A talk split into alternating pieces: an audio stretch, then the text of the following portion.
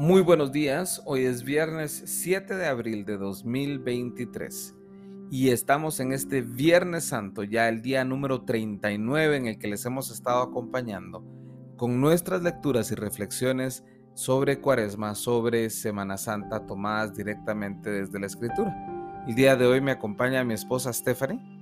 ¿Qué tal? Mucho gusto nuevamente aquí acompañando y ella va a ser quien nos va a guiar hoy a través de la lectura del texto de hoy, que es Lucas, capítulo, perdón, es Juan capítulo 19, versos del 28 al 42, leídos desde la Nueva Biblia de las Américas. Ok, inicio. Después de esto, sabiendo Jesús que todo ya se había consumado, para que se cumpliera la escritura, dijo, Tengo sed. Había ahí una vasija llena de vinagre. Colocaron pues una esponja empapada de vinagre en una rama de hisopo y se la acercaron a la boca. Entonces Jesús cuando hubo tomado el vinagre dijo, consumado es. E inclinando la cabeza, entregó el espíritu. Los judíos entonces, como era el día de preparación para la Pascua, a fin de que los cuerpos no se quedaran en la cruz el día de reposo, porque ese día de reposo era muy solemne, pidieron a Pilato que les quebraran las piernas y se los llevaran. Fueron pues los soldados y quebraron las piernas del primero y también las del otro que había sido crucificado con Jesús. Cuando llegaron a Jesús, como vieron que ya estaba muerto, no le quebraron las piernas, pero uno de los soldados le traspasó el costado con una lanza y al momento salió sangre y agua. Y el que lo ha visto ha dado testimonio y su testimonio es verdadero, y él sabe que dice la verdad para que ustedes también crean, porque esto sucedió para que se cumpliera la escritura, no será quebrado hueso suyo. Y también otra escritura dice, mirarán a aquel que traspasaron. Después de estas cosas, José de Arimatea, que era discípulo de Jesús, aunque en secreto por miedo a los judíos, pidió permiso a Pilato para llevarse el cuerpo de Jesús, y Pilato concedió el permiso. Entonces José vino y se llevó el cuerpo de Jesús. Y Nicodemo, el que antes había venido a Jesús de noche, vino también, trayendo una mezcla de mirra y aloe como de 33 kilos. Entonces tomaron el cuerpo de Jesús y lo envolvieron en telas de lino con las especias aromáticas como es costumbre sepultar entre los judíos. En el lugar donde fue crucificado había un huerto y en el huerto un sepulcro nuevo, en el cual todavía no habían sepultado a nadie. Por lo tanto, por causa del día de la preparación de los judíos, como el sepulcro estaba cerca, pusieron ahí a Jesús.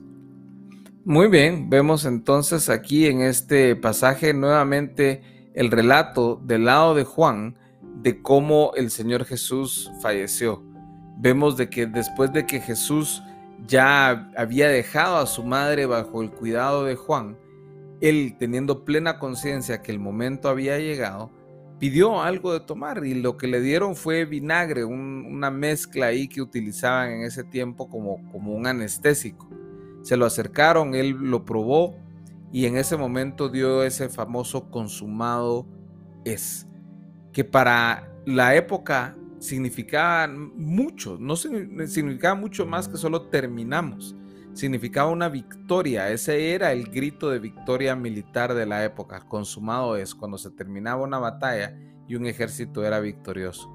Y en ese momento él inclinó la cabeza y falleció, entregó el espíritu.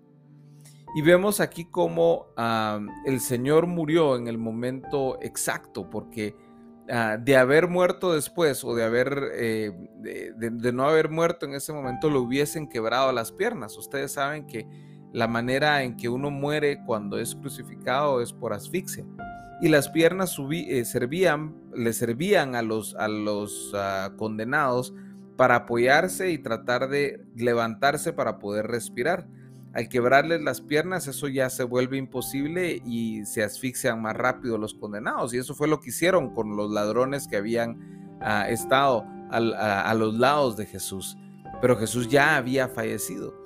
Y en esa escena del traspaso de la lanza que le meten en el costado y que sale sangre y agua también es bastante significativo.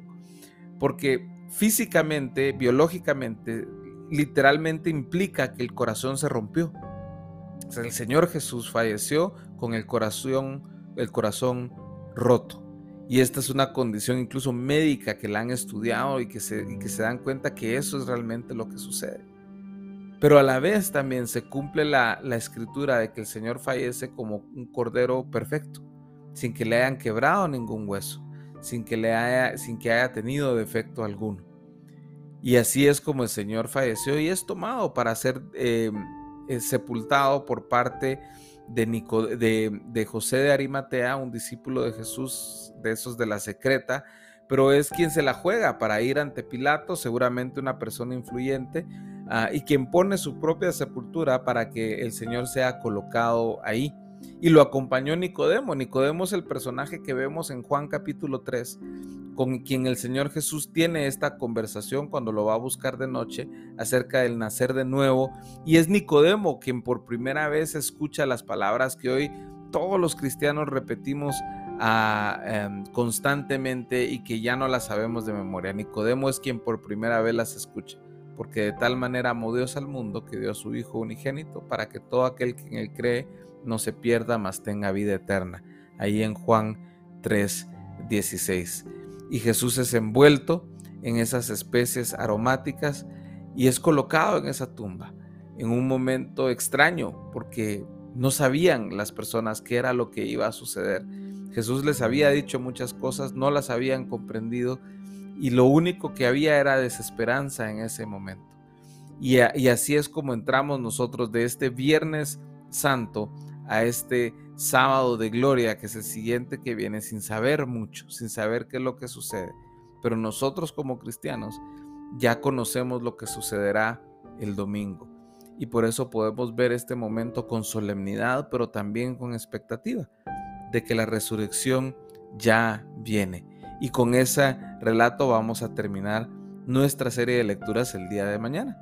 Por lo pronto les recomiendo que nuevamente revisen este texto, Juan capítulo 19 del 28 al 42, y lo compartan con todos aquellos quienes tienen cerca para que este Viernes Santo sea bastante más significativo y que ustedes puedan ah, guiar a las personas hacia el Señor Jesús, viendo la obra que Él hizo a favor nuestra en la cruz. Nos vemos mañana.